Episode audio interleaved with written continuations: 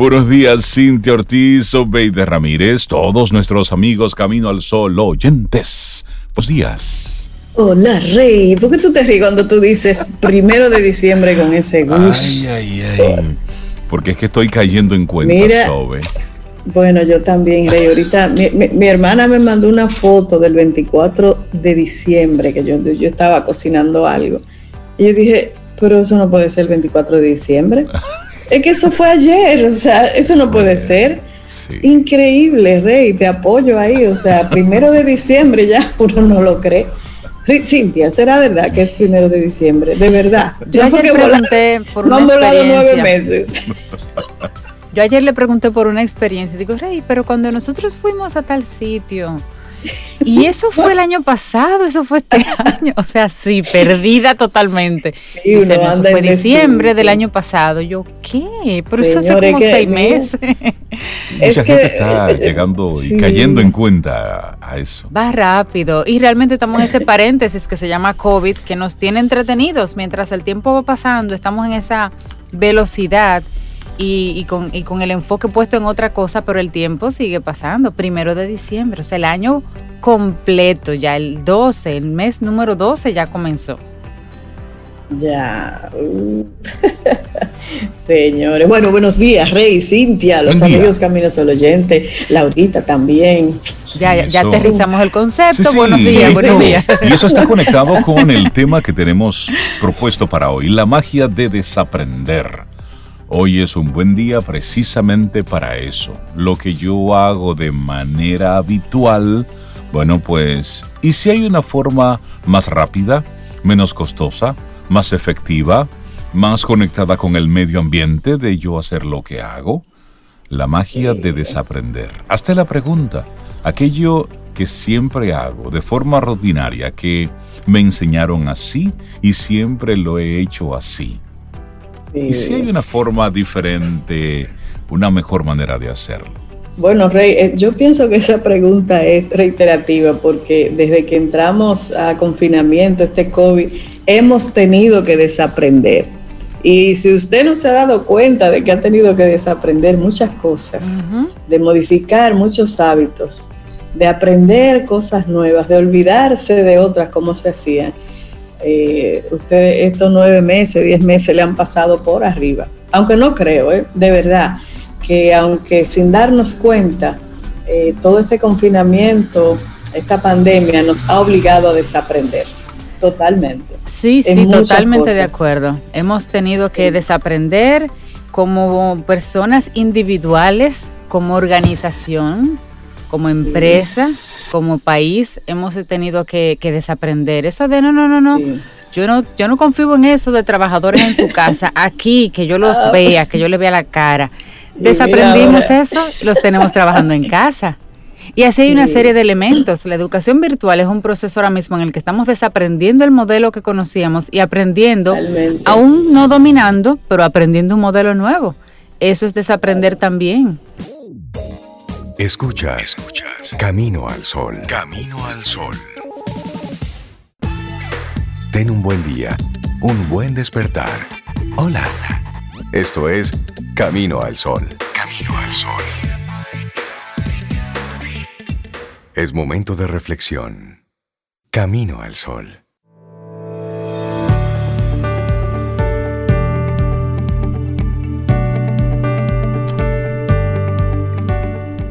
Me lo contaron y lo olvidé. Lo vi y lo entendí. Lo hice y lo aprendí. Confucio. Iniciamos Camino al Sol. Estás escuchando Camino al sol.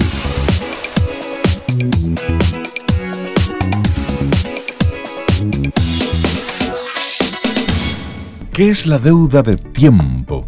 ¿Y por qué para salir de ella primero debes pagarte a ti? Esa es nuestra Ay, reflexión que estaremos compartiendo Usted sea, que debe además sí. de, de deber dinero, debemos Tengo una deuda, Deuda de de tiempo. Súper interesante. Bueno, y vamos a comenzar con esa reflexión. Si le hubiéramos pedido una entrevista a James Clear, dice el autor de esta, de esta reflexión, es probable que me hubiera declinado amablemente la invitación.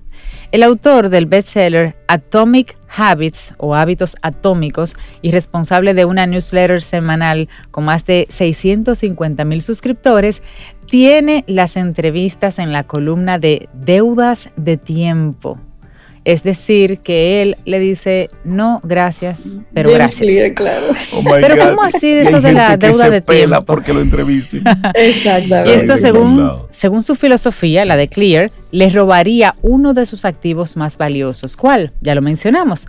El tiempo. Básicamente, la definición es que la deuda de tiempo es cualquier cosa que te comprometa a realizar un trabajo inevitable en el futuro. Y el ejemplo más claro de esto, Sobe, es hacer mal las cosas por primera vez. Ay, eso es terrible. Si uno olvida algo importante de tu lista de compra cuando estás ya en el supermercado, es probable que tengas que volver al supermercado en un tiempo no muy lejano. A mí me acaba de pasar en el fin de semana algo grave, grave, crítico, se me olvidó en el super. Una deuda de Te digo, te digo qué fue. ¿Qué fue? El café. Claro, Claro. Pero, solo, el, café. se pone primero en el carrito. Bueno, pero tú sabes que hay días de disturbio y se me olvidó. Bueno, otro ejemplo de deudas de tiempo, dice, es el correo electrónico. Uf, enviar uno, un correo, implica que te comprometes a leer la respuesta y luego a responder más tarde. Y son tareas que te van a costar tiempo adicional en el futuro y es probable que dañen tu productividad y tu concentración. Esto quiere decir que todas las deudas de tiempo no sean malas, no quiere decir eso. Quizás te guste servir en el comité de tu escuela o ser voluntario en una organización local, explica el gurú Clear en su blog. Sin embargo, cuando haces estos compromisos, también estás creando una deuda de tiempo que tendrás que pagar en algún momento. A veces vale la pena recortar el número de deudas que asumimos, pero otras veces no, sigue diciendo Clear. Así es, bueno, y es que para Clear el tiempo siempre ha sido un factor clave de éxito y de hecho su libro explica cómo hacer que juegue a tu favor, a favor de tu carrera, de tu salud, de tu vida personal. Existen diversas estrategias que en lugar de robarte tiempo futuro, te van a ayudar a ganarlo. Y es lo que se conoce como activos de tiempo. Cada activo de tiempo que creas es un sistema que trabaja para ti día tras día. Es como multiplicar el tiempo. La pregunta es, ¿sería esto posible? Qué oportuna esta comunicación de Clear que compartimos en el día de hoy. Bueno, construyendo un sistema. Lo primero que hay que hacer, dice él, es repasar nuestras tareas habituales y decidir en cuáles podríamos ahorrar tiempo si tuviéramos a mano la herramienta correcta. En el caso de las páginas web, las preguntas frecuentes, por ejemplo, ahorran tiempo a las marcas al elaborar una lista con las dudas más habituales de los clientes. Casi ya no hay una web que no tenga esto. Esto evita que mucha gente esté llamando al lugar para hacer preguntas una y otra vez que pueden estar respondidas. la misma pregunta siempre. Exactamente. No tendrás, por ejemplo, un ejemplo de la vida real podría ser, si no tienes mucho tiempo, llevar tu ropa a la lavandería no tendrás que lavarla ni plancharla y eso te va a ahorrar una cantidad importante de tiempo, pero hay un costo. Cuesta dinero. Cuatro principios que pueden ayudarte a establecer un sistema que te haga ganar tiempo en vez de perderlo. Aquí te lo vamos a comentar. Aquí va el primero, priorizar. En esto es clave hacer las preguntas correctas porque tener claras cuáles son las tareas que debemos completar primero nos ayuda a ganar tiempo de cara al futuro y nos ayuda a ser más productivos. Lo que no se puede medir, no se puede mejorar. Eso lo decía el célebre escritor y consultor Peter Drucker. Para ello es importante estar centrado y mantener la atención. Según un estudio publicado en Reino Unido en el 2014, el 36% de los encuestados perdía, oigan bien, una hora de productividad al día revisando correos y redes sociales. Una hora perdí al día. No dejes que eso te pase. El método que más efectivo ha demostrado ser es el de la matriz de Eisenhower, un cuadro simple al que le pide que clasifiques tu trabajo entre lo urgente y lo importante. Así que el primero, priorizar. Exactamente. Bueno, número dos, delegar. Y no tiene por qué ser en otras personas. Hoy en día existen programas o aplicaciones que son capaces precisamente de hacer por nosotros algunas tediosas tareas. Por ejemplo, la parte contable. Si cada día introducimos en un programa cuáles han sido nuestros gastos, cuando llegue el momento de hacer la declaración, no gastaremos una cantidad enorme de tiempo rastreando lo que hicimos en el último año. Ya unos cuantos ajustes, un clic y ahí tienes tu resumen, pero ese es un trabajo de día a día. De disciplina, y hay muchísimas aplicaciones en los móviles que uno también puede, puede llevarla y facilita realmente la vida. Así es. Bueno, la número tres, la sugerencia número tres, decir que no. Aprender a decir que no. Antes de aceptar una nueva responsabilidad o un compromiso, hay que sacar la agenda y ver si de verdad tenemos tiempo para aceptar lo que sin duda será una deuda de tiempo. Por ejemplo, para Clear, que es la persona que hemos estado comentando en el día de hoy, aceptar una entrevista supone comprometer tiempo a futuro y por eso no siempre las hace. El escritor propone ser selectivamente ignorante. Hágase loco selectivamente. Me gusta, eso. Ignora, dice él, ignora los temas que mermen tu atención. Deja de seguir a las personas que agotan tu energía. Abandona los proyectos que solo te quitan el tiempo. Me encanta, me encanta. Y sobre todo, nunca digas que sí a algo por obligación o por compromiso.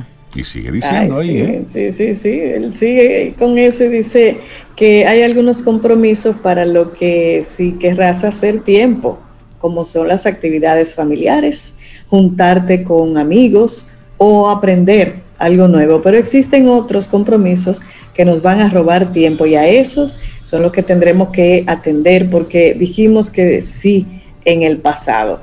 Así es que ahí está esa tercera. Y la cuarta es tener conciencia del tiempo disponible. Si uno quiere ahorrar dinero, hace una lista, eso es lo que uno hace, ¿no? De gastos mensuales para evaluar dónde pudiera ir recortando.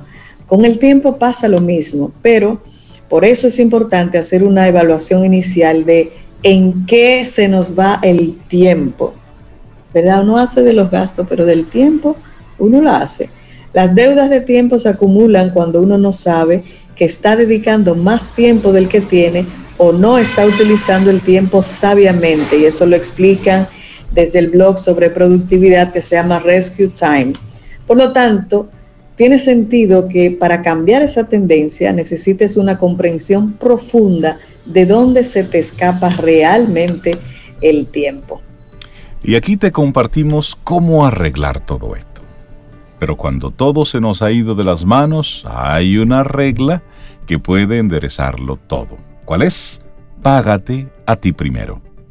La capacidad para usar adecuadamente el tiempo depende de estar saludable y feliz, y esto lo dicen los expertos de rescuetime.com. En otras palabras, priorízate. Esto significa reserva tiempo para descansar, recargar energías, desconectarse del trabajo, buscar pasatiempos, sobre todo, equilibrar la vida laboral y personal. De esta forma, no acabará el día y sentirás que el tiempo se te ha escapado o que nunca tienes suficiente para aquellas cosas que te gustan. Esa es nuestra reflexión que te compartimos hoy. ¿Qué es la deuda de tiempo? ¿Y por qué para salir de ella primero debes pagarte a ti? Fue escrita por Cristina Orgas. Me gusta esa reflexión, nunca como que piensa uno en ese desperdicio de tiempo que tiene. No. Y a, veces, ¿cómo es que Cintia hace tantas cosas? Pero es que tú, tú, tú, tú, tu tiempo tú lo alargas. No, todos tenemos las mismas 24 horas. Es el uso eficiente que le demos. Así es. Vida. Música. Noticia Entretenimiento. Camino al sol.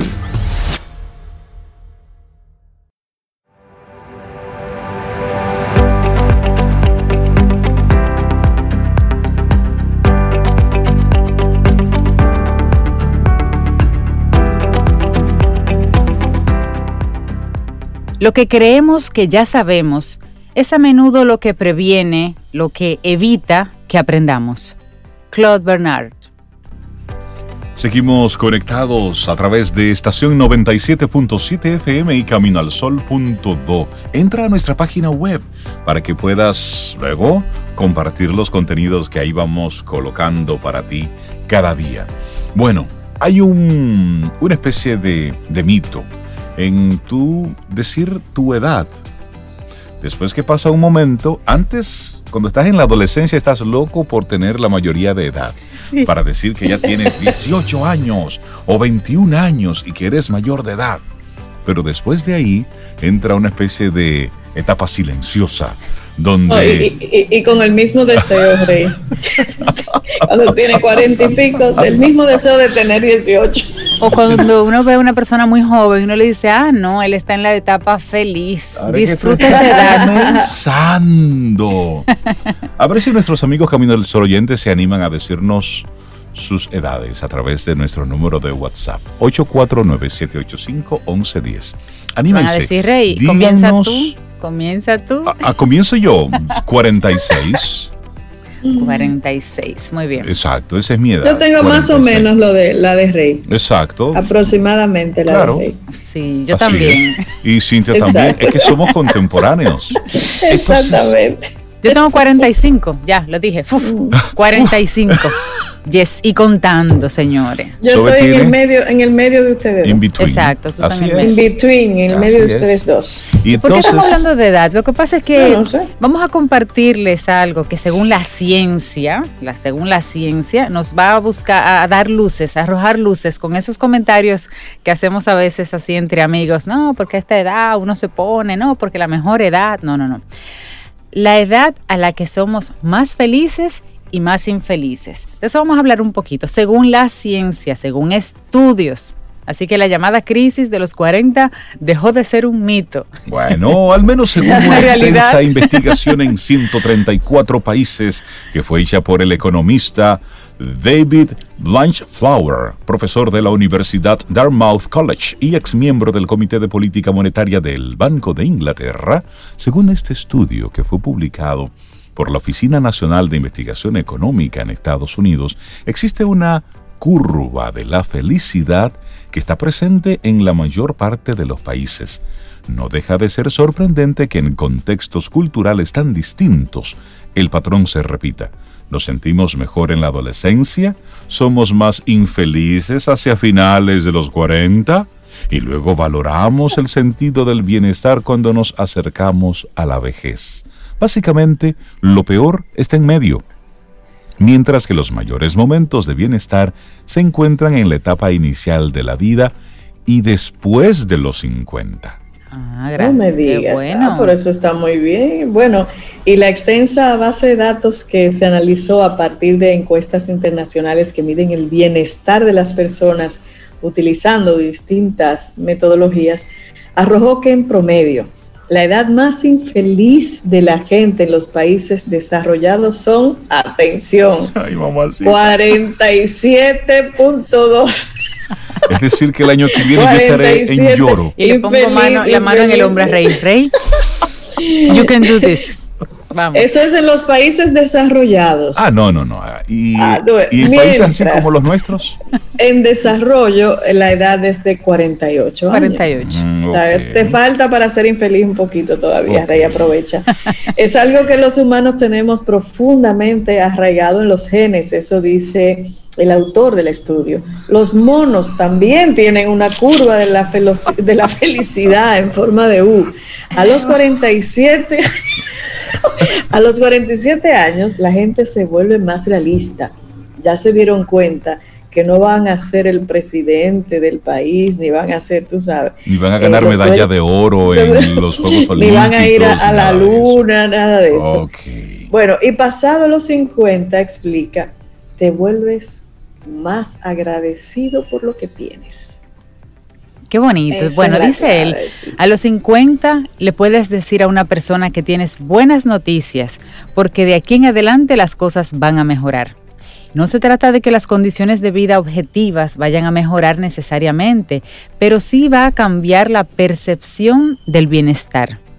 Hay personas que a los 70 están, por ejemplo, sanas y felices de tener trabajo, mientras que en la mitad de la vida es cuando tienen más responsabilidades.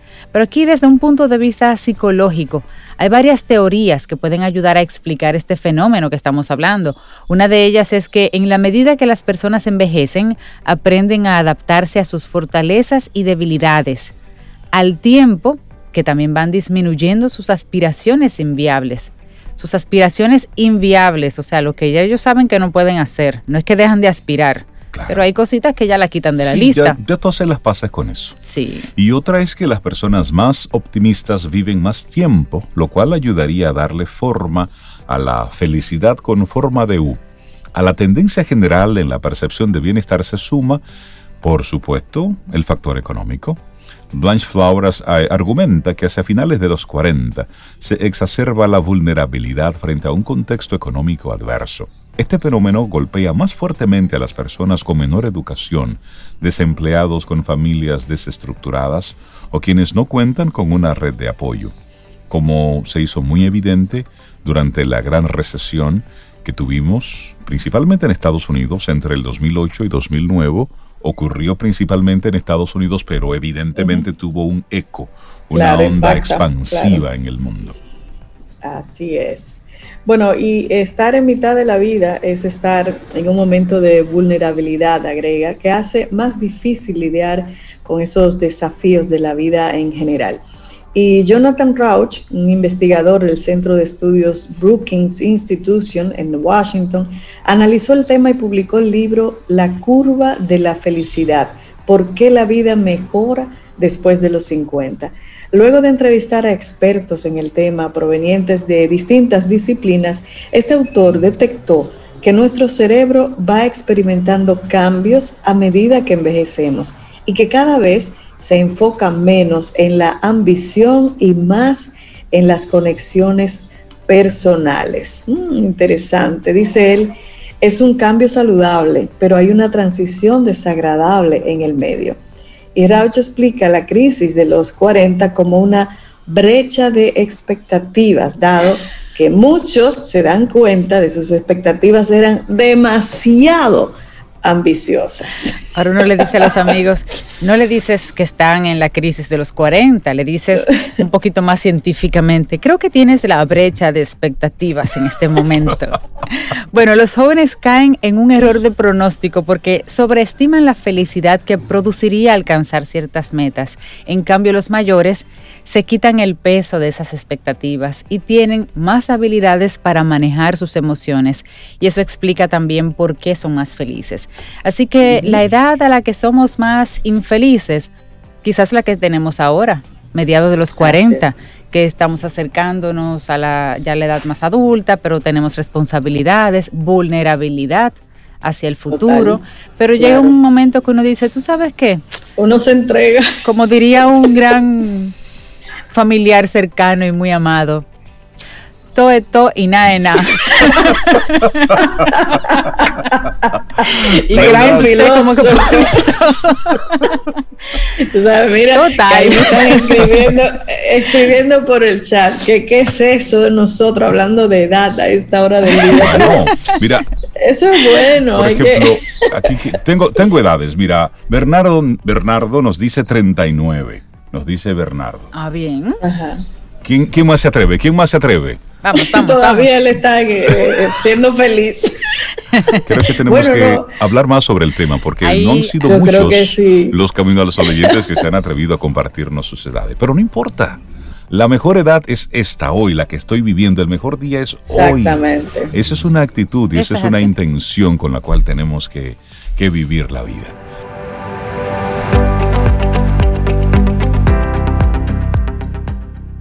Nuestra próxima frase, el autor es Henry Doherty y dice, sé un estudiante mientras aún tengas algo que aprender.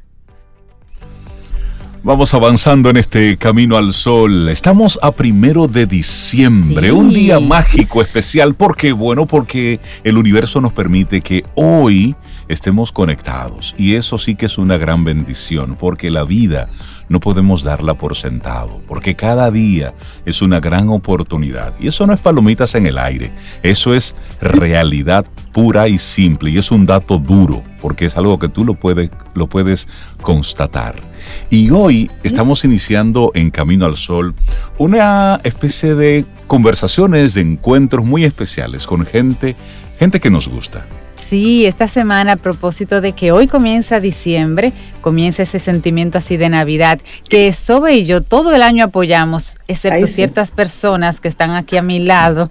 el Grinch. Pero ya, el pequeño Grinch que nos acompaña, pero ya en diciembre él cambia, él cambia Sobe. En Navidad me pongo en Navidad. Ya en Navidad se pone en Navidad. Y alguien que viene a ponernos en el primer día de diciembre, en Navidad, es una persona a la que admiramos y queremos muchísimo. Y con ella vamos a tener la primera de una serie de, de pequeños encuentros en esta semana sobre la Navidad precisamente. Y le damos un gran abrazo, un grandísimo abrazo a Laura Rivera. Laura, buenos días.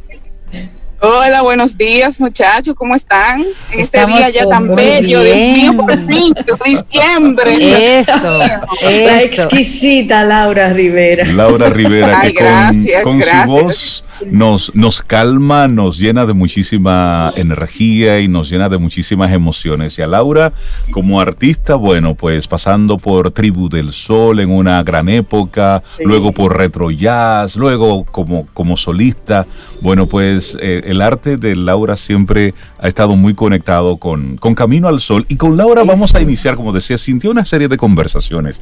Laura, queremos hablar contigo sobre la Navidad. ¿Cómo tú pasas la Navidad, Laura? Ese es mi tema favorito. Podemos hablar de eso. Cada vez que tú quieras hablar de eso, me llaman. Cuente conmigo. Yo soy una, yo soy de esa gente que, que, si pudiera poner el arbolito en agosto, lo pongo en agosto. O sea, yo, Emma, en mi casa una vez se puso en agosto. Es bueno que lo sepan. Tengo que disclaimer. En mi casa se puso el arbolito en agosto porque estábamos pintando el closet y entonces vimos el arbolito y dijimos, oh, pero ya casi está sonando Juanita. Entonces, y lo pusimos. Eso sí, en diciembre no le quedaba ni un bombillito. o sea que Juanita de una vez te trae Navidad a ti. Bueno, yo creo que a, todo dominicano. ¿Cómo tú pasas la Navidad, Laura? ¿Qué es muy normal en ti en Navidad hacer?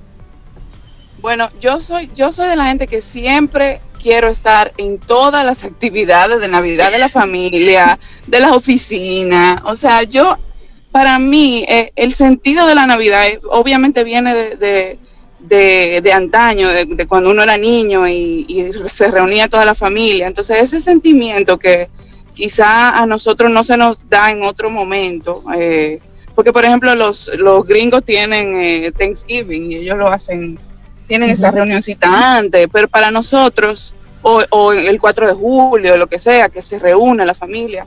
Pero para nosotros ese momento es la Navidad. Y yo creo que por eso para nosotros la Navidad es tan larga, ¿verdad? Vamos a decir que aquí se, empieza a celebrar de temprano. Porque yo creo que el dominicano no hay una cosa que le guste más que celebrar. O sea y este año, así, aunque parezca paradójico, este año hay muchas cosas que tenemos que celebrar porque estamos vivos. Sí, Usted lo acaba de decir, señora Laura Rivera. Mira, ¿y cómo tú la celebras, Laura? ¿Tú cocinas? Y si tú cocinas en el menú navideño, ¿qué tú haces? ¿Qué, es lo que mejor te sale? Yo hago de todo, hasta pastel en hoja, hago yo, señor. Pero Laura, dame tu, Pero eso es científico. Dame tu tarifa, ven, que necesito pastel. Me encanta les estoy diciendo que la Navidad es mi, mi, época favorita. Entonces este año me voy a tirar a hacer la pierna eh, ah, pero, eso es 2.0. No, pero lo de Laura. Eso es lo único que me falta. Mira, Laura, eh, eh, hacer pastel en hoja, eso es todo, todo un, proceso largo. Mientras tú haces tu pastel en hoja y tu pierna, ¿qué tú haces? Tú escuchas música, tú te das claro. Tu, ponche, vamos a decirlo así, un ponche, sí, no. Bueno, sí, yo para mí hacer pastel en hoja fue eh, una tradición familiar. Yo lo aprendí a hacer con mi abuela. Entonces siempre tengo ese recuerdo de, coger las hojas de plátano, de que pasarla por, la, por el fuego, de, guayar los plátanos, porque eso no era de que con procesador ni nada de eso. O sea, toda esa parafernalia de hacer un, un pastel y luego tú disfrutarlo en la cena como con orgullo, tú sabes. Eh, es para mí una ceremonia que ojalá yo pasársela a mis hijos. Yo lo puse a ellos el año pasado, pero tú sabes que los varones no, no les gusta me la cocina, pero ¿por qué? ¿Por, qué? y se dan tan buenos cocineros además, sí. sí. Sí, no, Diego, el mayor, él cocina ya, porque habiéndonos, habiendo estado en Estados Unidos muchos años, eh, eh, tú sabes que uno aprende que la vida no es un relajo. Sí, sí, sí. es Entonces cocina, pero eso, eso de los pasteles allá era como demasiado para él. Pero, pero yo escucho música, yo pongo mi, mi, mi tengo un tocadisco que pongo con canciones, con canciones viejas de Navidad, o sea, todo, todo una, poner el arbolito también, es, eh, son las cosas que me traen como más alegría en la vida. ¿Te gusta el proceso de poner el arbolito? Nosotros estamos pidiendo que nos manden fotos de los arbolitos que cada quien ha montado, así que vamos a esperar la foto del tuyo. Ah, pues eso va, eso va y no te Mira, ¿y alguna, alguna anécdota, algo que en, Navidad tú recuerdes eh, de manera muy especial?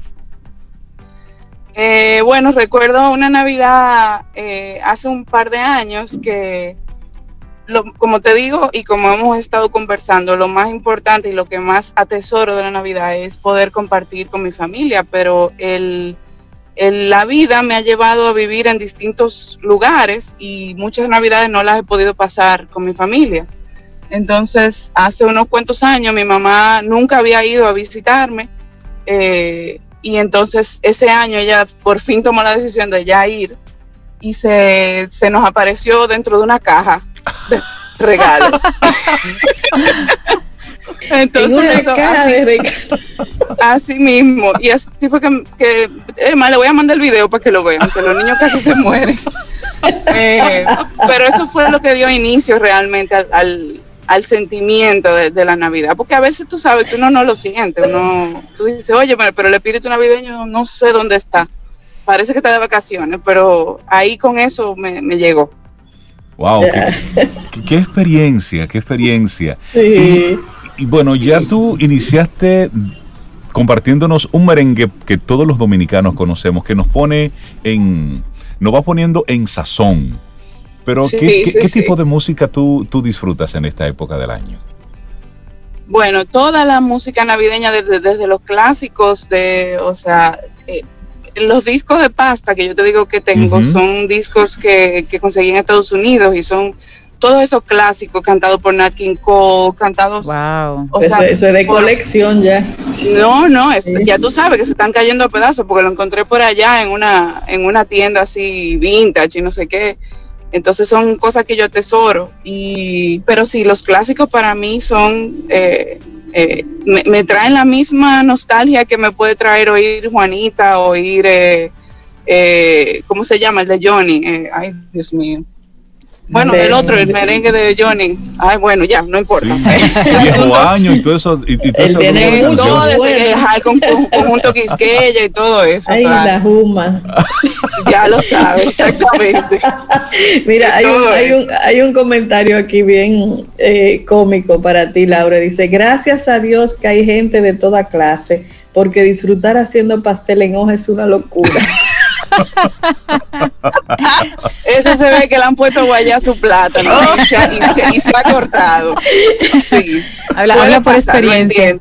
Bueno, Laura, ¿y, con qué canción de Navidad eh, te gustaría despedirte y que les gustaría a, Laura? ya no vamos.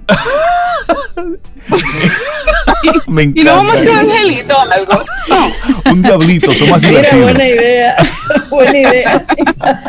sí, hay que ponerse, señor, hay que celebrar, hay que celebrar. Hay que buscarle la vuelta. Eh, bueno, yo quiero ir, eh, voy a aprovechar para darle un shout out, como dicen, a mi hermana, una de las mujeres más talentosas que ha parido esta tierra. Yo creo que la más multitalentosa, eh, que se llama Carolina Rivas, y ella, aunque no ha tirado muchas cosas propias de ella, eh, solo cuando estuvo con Zero Beat tenían algunas canciones que eran de ella, eh, se ha dedicado los últimos años, porque ella igual que yo de Christmas Lover, así, se ha dedicado los últimos años a tirar canciones de Navidad y entonces tiene una muy hermosa, una versión muy hermosa de Llegó la Navidad Winter Wonderland, que con eso los quiero dejar para que de verdad si están tristes, si están eh, caídos y piensan que la Navidad no, no tiene sentido, que de repente retomen ese sentimiento de unión y de amor que, que, tanto necesitamos ahora mismo. Así que los dejo con Carolina Rivas y llegó la Navidad.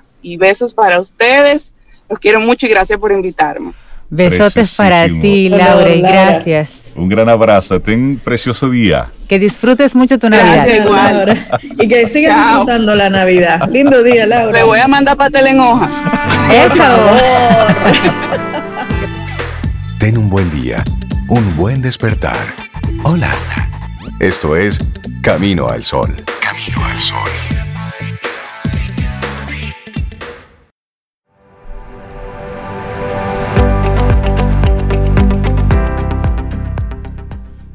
Lo que creemos que ya sabemos es a menudo lo que previene que aprendamos. Claude Bernard.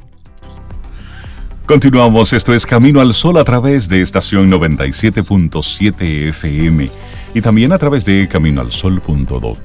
Y una de las cosas maravillosas, mágicas que tiene este programa de radio es que nos permite conectar con, con gente que admiramos, que leemos, que Ay, seguimos sí. a través de sus participaciones en diferentes aforos y luego tener el privilegio de poder conversar unos minutos eh, en total complicidad. Bueno, pues eso de verdad que es un, es un regalo de la vida. Y el próximo 10 de diciembre habrá un evento virtual que une a dos personas que admiramos. Jorge Bucay, por un lado, y Demián Bucay, padre e hijo, para tocar un tema que es de esos, de esos innombrables, pero que hay que prestarle atención, y es el difícil vínculo entre padres e hijos. Y hoy, en Camino al Sol, tenemos ese gran privilegio de conversar con ambos. Buenos días, don Jorge Bucay, buenos días, Demián Bucay. Bienvenidos a Camino al Sol. Muchas gracias, Reinaldo. ¿Qué tal? ¿Cómo estás? Gracias por, eh, por la invitación, este, por, por tus eh, halagos en, en la apertura. Un placer estar aquí. Para nosotros Gracias. un Buen día, gusto, buen día. La Demián, verdad Jorge. que, además del placer, es un poco insólito que, que, bueno, me está pasando todo el tiempo, creo que como a todo el mundo, en estos tiempos de, de pandemia, donde se pierde noción absoluta del tiempo, ¿no? A veces parece que el tiempo no pasa nunca y de repente empezamos a hablar de esto hace unos meses y ahora estamos a nueve días del evento. Y Así no, es. nunca supe cuándo pasó el tiempo, Eso pasa, sí. ¿verdad? Que eso sucede, dice Sobeida. Sí, así es. Hablemos Así aunque mucha gente conoce a don Jorge Bucay, así rápidamente mencionemos Jorge Bucay, médico, psicodramaturgo, terapeuta gestáltico y escritor argentino, colaborador habitual de diarios, revistas, medios televisivos, definido en sus propias palabras como un ayudador profesional. Me gusta mucho ese término. Combina la preparación de sus libros con cursos, seminarios y también su labor como terapeuta. Demian Bucay, su hijo, es psiquiatra, psicoterapeuta, se recibió de médico en la Universidad de Buenos Aires y luego continuó su formación en psiquiatría como residente del Hospital de Emergencias Torcuato de Alvear. Su formación como terapeuta incluye un posgrado en terapia gestáltica y entrenamiento en diversas líneas terapéuticas. Así que actualmente ambos tienen este evento que ya Reinaldo les mencionó y vamos a hablar de eso desde la práctica, gracias a Hey Ideas que inspiran a nuestros amigos de Hey y recordarles que este es un hermosísimo evento que va a apoyar a otros, en este caso la Fundación Rodi, como siempre. Bueno, para nosotros es sumamente interesante, primero, que podamos hablar de este tema, pero desde la perspectiva de padre e hijo primero. Ahí me gustaría preguntarle a don Jorge Bucay el caso de Demian Bucay, antes de que sea ese, ese compañero de conferencias. ¿Cómo fue tener un hijo como Demian? ¿Cómo fue criarlo? ¿Cómo fue ese vínculo? Esto como, como Demián fue ah, un desafío, amigo, un desafío.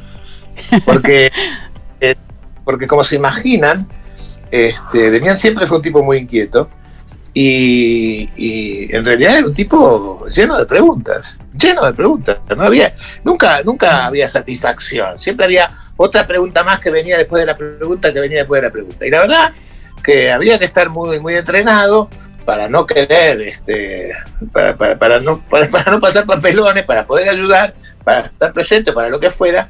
Pero de verdad, Demián siempre fue lo que hoy es también, un muy, muy inteligente, muy inquisitivo, muy curioso, muy explorador. Pero como padre fue una tarea, no digo ciclópea, pero una tarea dura. Fue muy difícil, muy difícil este, ser el padre, ser el padre de Demián, ¿eh? muy, muy, muy difícil, la verdad.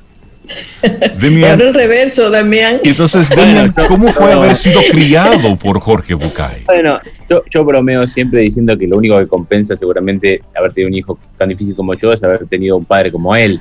Digo, porque porque es difícil tener un hijo que hace muchas preguntas, mucho peor es un padre que tiene las respuestas. No, eso, eso sí que, eso sí que es insoportable. Pero, pero bromas aparte, bromas aparte, la verdad que no, no quiero dejar de, de decir que es evidente que, eh, no sé si es evidente, pero seguro que todos sospechan y es así, es cierto. Mi padre yo creo que ha sido un gran padre a mí. Y, sé que hay eh, relaciones padres de hijos, eh, hijos que la tienen mucho más difícil que la tuve yo. Yo he tenido mis dificultades, por supuesto, en la relación y me parece como, como todo hijo, creo que, que siempre los padres y las madres estamos destinados a, a causarles algunos daños a nuestros hijos de los cuales ellos tendrán que vérselas para recuperarse. Eh, pero sin duda, porque, porque la tarea es así, la tarea de criar y educar necesariamente genera pues algunas marcas con las cuales los, la, los hijos se las tienen que ver. Sí, sí. Así que eso de el evento se llama el difícil vínculo entre padres e hijos porque es intrínsecamente difícil, ¿no? Aun cuando los padres sean tal vez, como yo he tenido la suerte de tener los míos, bastante buenos, en el sentido de bastante dedicados y bastante eh, preocupados y comprometidos con la tarea de criar a sus hijos, que me parece que es como el, rasgo inicial, digamos, de los buenos padres, es eso, que estén interesados en esa tarea. Eh, digo, aún así, me parece que los padres dejan marcas y es difícil por naturaleza el vínculo. Porque son seres humanos, criando seres humanos, y ahí el error está presente. Bueno, porque, porque son seres humanos y porque, y porque si no lo fueran sería peor todavía.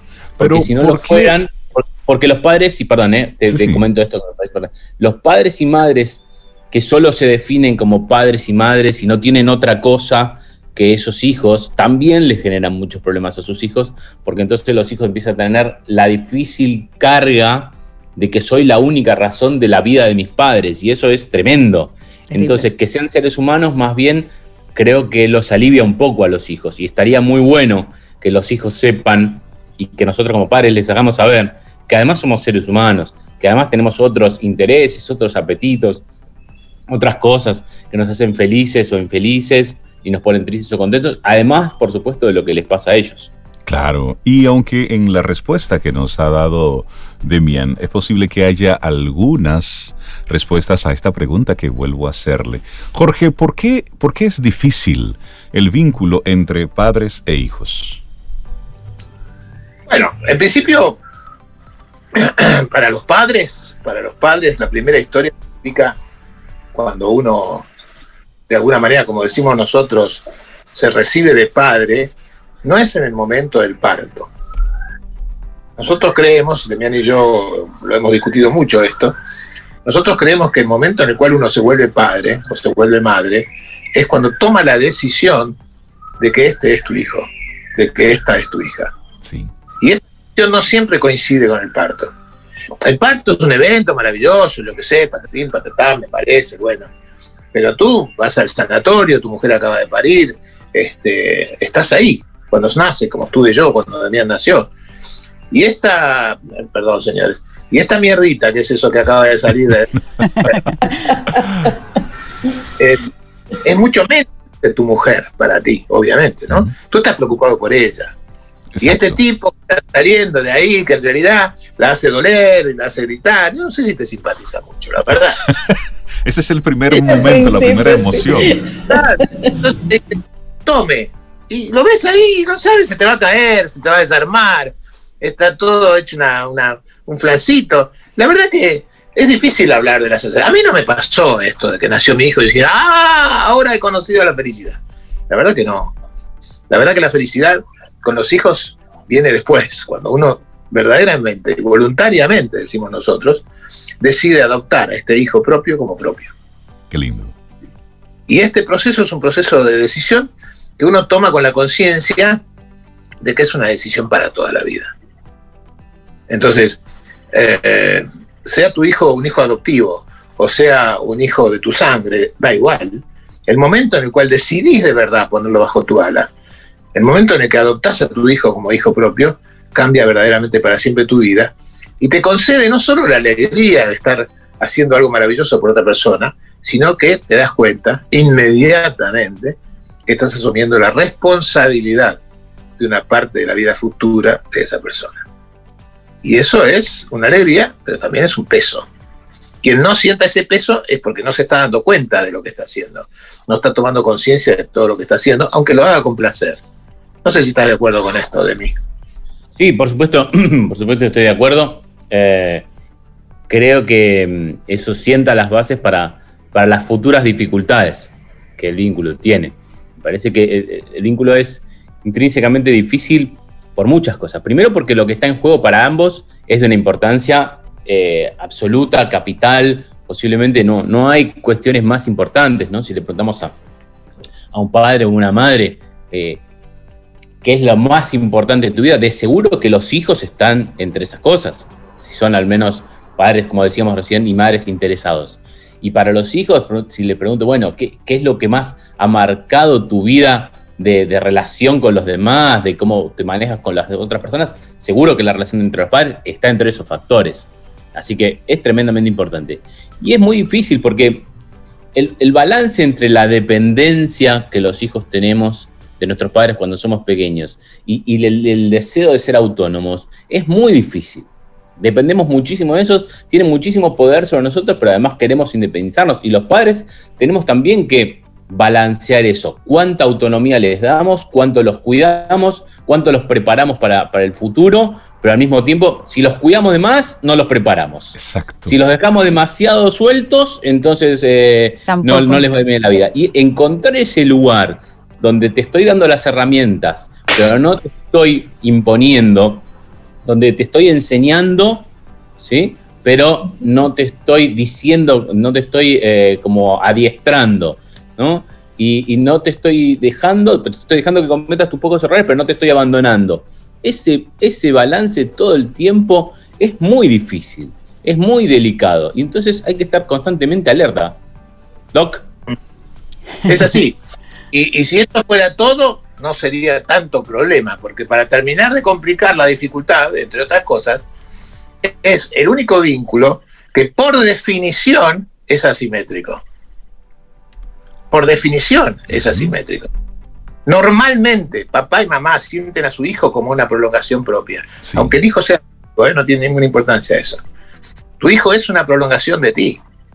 Cuando los padres que tienen la, desafortunada situación de perder un hijo, ellos vienen a la consulta y te dicen, me siento mutilado. Y uno como terapeuta piensa, y estás. Estás. claro. Porque es una parte de ti. Pero si bien es cierto que tus hijos son una parte de ti, como si fueran, aunque sabes que no son, una prolongación de ti que tiene vida propia, y eso es verdad, lo que no es verdad, y no debe serlo, es que tus hijos te sientan así como a ti como una prolongación de ellos. Tus hijos son una prolongación tuya, pero tú no eres una prolongación de. Estamos hablando con Jorge Bucay y Demián Bucay. El difícil vínculo entre padres e hijos. Eso será un evento que se realizará el 10 de diciembre. Ah, gracias a nuestros amigos de Hey, Ideas que Inspiran. Y Sobeida es una fan de Don Jorge, igual que nosotros, y ella tiene casi toda su bibliografía. Casi toda su bibliografía, eh, todo la serie de caminos de hojas de ruta, los audiolibros que él tiene, los cuentos para pensar. Yo ando con eso en mi iPod todo el tiempo escuchándolo y ha sido determinante, Jorge Bucay, y qué bueno tener el privilegio de poder decírselo, determinante en momentos importantes de mi vida. Así es que de verdad, de corazón, con toda la humildad, le agradezco. Muchas gracias, de verdad. Yo tengo una, una, pregunta, porque hablábamos ahorita que los padres son seres humanos criando seres humanos y que es bueno que los chicos lo sepan. Pero cuando hablamos eh, de, de, estos tiempos de pandemia, por ejemplo, que se suma un, una situación particular a la, a la, sopa de la vida familiar, eh, y tenemos varios chicos en casa, por ejemplo, Demian, don Jorge, la crianza en casa depende de lo que yo traigo en mi mochila emocional, depende de la edad en la que están mis hijos, o debo permitirles ofrecerles a ellos la educación en virtud de lo que yo veo que ellos necesitan. ¿Cómo ven ustedes la educación ahora que los papás están reconociendo a sus hijos? Porque antes pasábamos poquísimo tiempo en casa y los veíamos a la hora de hacer las tareas, cenar y acostarnos. Ahora estamos viendo niños con actitudes que a lo mejor los papás no sabían que sus hijos eran así, porque esas actitudes estaban en el colegio, en otros espacios, y los estamos reconociendo de nuevo. Bueno, quizás esa sea una de las pocas cosas buenas que la pandemia puede tener. Nosotros venimos diciendo con mi padre que eh, la, pandemia es un desastre, digamos, es algo, es malísimo, es una tragedia, eh, no cabe duda de eso, me parece una, cantidad de sufrimiento enorme en, muchísimos aspectos.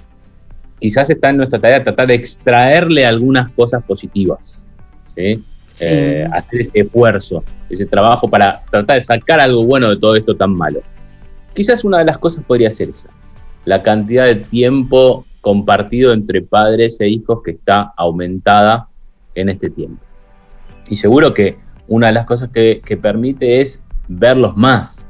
A mí me parece, a mí me parece crucial, eh, parece una de las tareas fundamentales de padres y madres estar atentos a sus hijos, conocerlos, eh, en lugar de querer imponerles tantas cosas de cómo tienen que hacer, yo diría, por, lo menos al principio déjalo que se mueva un poco, para, para, para ver qué, quién es, para ver qué le pasa, para ver qué le interesa, para ver qué problemas tiene, cómo vas, a, cómo vas a ayudarlo si no sabes qué problemas tienes. Como tú dices, Cintia, si no corremos el riesgo de ir con nuestro propio bagaje a eh, imponerle y tratar de educarlo en función de mis propias necesidades o de las cosas que yo viví cuando era pequeño o de las cosas que mis padres no me dieron sin preguntarme si esto es o no es lo que mi hijo o mi hija necesita. Entonces empezar a verlos me parece fundamental.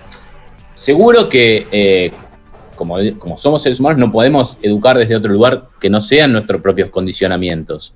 Por supuesto que sí, pero tenemos que estar atentos a eso, tratar de distinguir qué cuestiones surgen de las necesidades de mi hijo o mi hija que estoy viendo y qué cuestiones surgen de las ideas que yo tengo previamente y que son así. Yo diría, las cosas que uno piensa, bueno, es así siempre para todos y para todos mis hijos igual, y ni, la, y ni me detengo a pensarlas, con esas tenemos que estar, tenemos que ser sospechosos. Así que para mí mirarlos eh, y tratar de ver qué les pasa es fundamental. Y para eso creo hay que abrir un poco nuestra cabeza, porque, por ejemplo, una de las cosas que solemos hacer es enseguida eh, sancionamos lo que hacen. Por ejemplo, entonces, no, juegan demasiado videojuegos. Entonces hay que cortarle los videojuegos, hay que hacer lo que, no sé, que lea, que, o sea, cualquier cosa. Y me parece que, por ejemplo, ver qué videojuegos juega cómo juega los videojuegos puede ser una tarea interesante, puede ser algo que te dé mucha herramienta para pensar lo que le pasa, para ayudarlo con eso. En lugar, yo digo siempre, en lugar de cortarle los videojuegos, en todo caso, ponte a jugar con él, o con ella. Seguro que vas a aprender muchas cosas y seguro que te va a dar un canal para intervenir respecto de tu hijo. Ah, yo, cuento siempre una, hace algunos, hace un tiempo, eh, lo, cuento cortito, hace algún tiempo mi hijo estaba jugando un videojuego y yo eh, me di cuenta que hacía algunas semanas que ya no lo jugaba. ¿no? Que creo que ya es, ya, es un punto interesante que yo sé que él hace unas semanas que no está jugando ese videojuego. Eso es importante. Entonces le pregunto, ¿qué pasa que ya no jugás a tal videojuego? Me dice, no, eh, no porque me trabé en una parte, me quedé teniendo una parte y, no lo pude pasar. Le digo, ¿pero por qué no lo pudiste pasar? Bueno, es imposible, me dice. Le digo, no, no, imposible no puede ser. Debe ser que, tú no le estás encontrando la manera porque imposible no puede ser. Los que diseñan los videojuegos no hacen partes imposibles. Así que vamos a ver lo que pasa. Entonces lo senté, a ver, juega. Y que juegue ahí, que me muestre que lo que estaba pasando. Y lo que descubrí fue que él intentaba pasarlo como yendo directamente al objetivo, sin pensar, sin intentar ninguna estrategia, directamente intentaba siempre, siempre lo mismo. Y entonces le digo, estás haciendo siempre lo mismo, tienes que pensar un poco más, no se puede pasar tan rápido, es una parte que tiene dificultad. Yo no entendía, no entendía nada del juego, ¿no? Por supuesto, él me iba explicando. Pero él me iba explicando. Digo, para ayudarlo a él, él me tiene que explicar. Bueno, cuestión que yo ayudándolo, haciéndole la dirección técnica, digamos, pudo, pudo pasar ese, esa parte del juego. Y eso fue muy importante, porque yo pude transmitir algo que es un mensaje de vida, digamos, que para mí es importantísimo, que es las cosas no se hacen eh, directamente, sin ninguna vuelta, sin pensar, sin estrategia. Las cosas no se hacen rápido, las cosas requieren su tiempo, las cosas requieren pensar una estrategia, requieren probar distintas cosas, requieren entender lo que está sucediendo. Y todos esos mensajes son importantísimos para mí. Me cuesta pensar cosas para transmitir más importante que estas. Y a mí no me importa si se las transmito a través de un videojuego, a través de un libro o a través de una, de una conversación. para mí es igual. Totalmente. Y para mí es, yo me sentí, eh, digo, muy bien, eh, sentí como que, bueno, como padre había hecho algo muy valioso. Te sentiste superhéroe. Marcado. y me sentí muy bien, dije, acá, acá estoy haciendo una, una, estoy cumpliendo mi tarea. Y creo que en, en, tus palabras, eh, don Jorge, me gustaría precisamente llevando un poquitito lo que nos comenta Demian, retos para los padres en este tiempo. Es, es, una época muy dada para estar comparando. Antes podíamos criar a los muchachos de una forma, pero ahora tenemos que enfrentar una serie de elementos. Desde su perspectiva, ¿cuáles son los retos más importantes que tiene el padre de hoy en día en el momento de la crianza? Bueno, en principio hay algunas cosas que deberíamos haber aprendido en estos tiempos, ¿no? En los últimos, nada, en los últimos dos mil años. En los últimos dos mil años hay algunas cosas que deberíamos haber aprendido. Un, eh, psicólogo argentino, que es el que a todos nos enseñó sobre los vínculos familiares, se llamaba Arnaldo Raskowski, decía, tenía un programa de televisión, hacía nota en televisión y siempre decía lo mismo. Yo he descubierto después de muchos años que es importante saber que a los hijos hay que quererlos decía él. Así. Te parece obvio. Listo. obvio, ¿no? Pero, pero claro, como este amor es tan particular, dado que es incondicional, naturalmente, y es el único vínculo incondicional sano que puede existir en el mundo, esto genera muchas, muchas cosas claras y muchas cosas diferentes. Entonces, yo creo que hay que evitar cometer algunos errores, porque lo demás surge naturalmente del convivir con el otro, ¿no? Y el mayor error es confundir educar con adiestrar. Cierto. Creer que educar a un hijo es como entrenar a un perrito. Y ese es un error que, nuestros abuelos cometían todo el tiempo con nuestros, con nuestros padres y nuestros tatarabuelos con sus hijos. Porque en realidad no había una diferencia muy grande entre esto y lo otro educar era adiestrar en aquel momento. Y entonces, claro, el concepto de autoridad y la idea del premio y el castigo, como se hace con los monos y con los perros y con los gatos en los zoológicos, en realidad. Eso era. Hoy sabemos que eso no es así, que no funciona, que no funciona. Y si no vienes, voy y te pego una paliza, no funciona. Pero si vienes y haces lo que yo quiero, te regalo un camaramelo, tampoco funciona.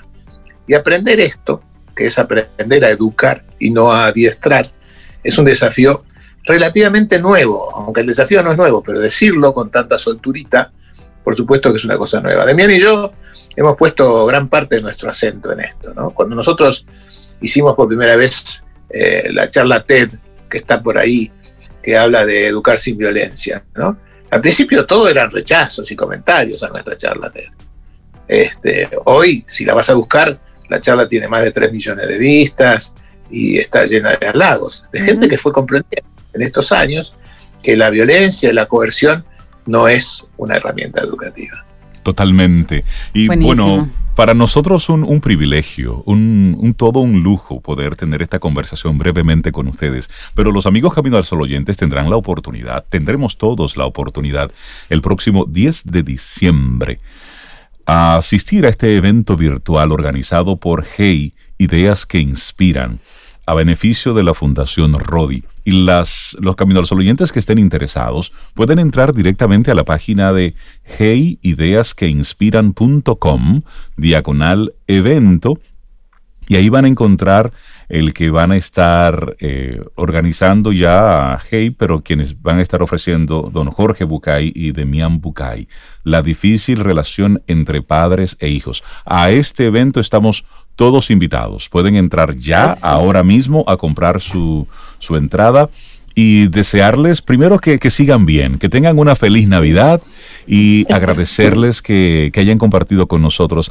apenas unas pinceladas de lo que sabemos será toda una exposición eh, en amplio con todo su público que siempre espera y admira mucho a don Jorge Bucay y por vía de referencia de inmediato con Demian, de verdad que sí. Sí, a quien ya hemos visto también. Bueno, ya, además de pensar en comprar la entrada, regálense la posibilidad de ayudar a alguien que está pasando por un momento difícil, es la gente a la que ayuda la, la, organización Rodeón.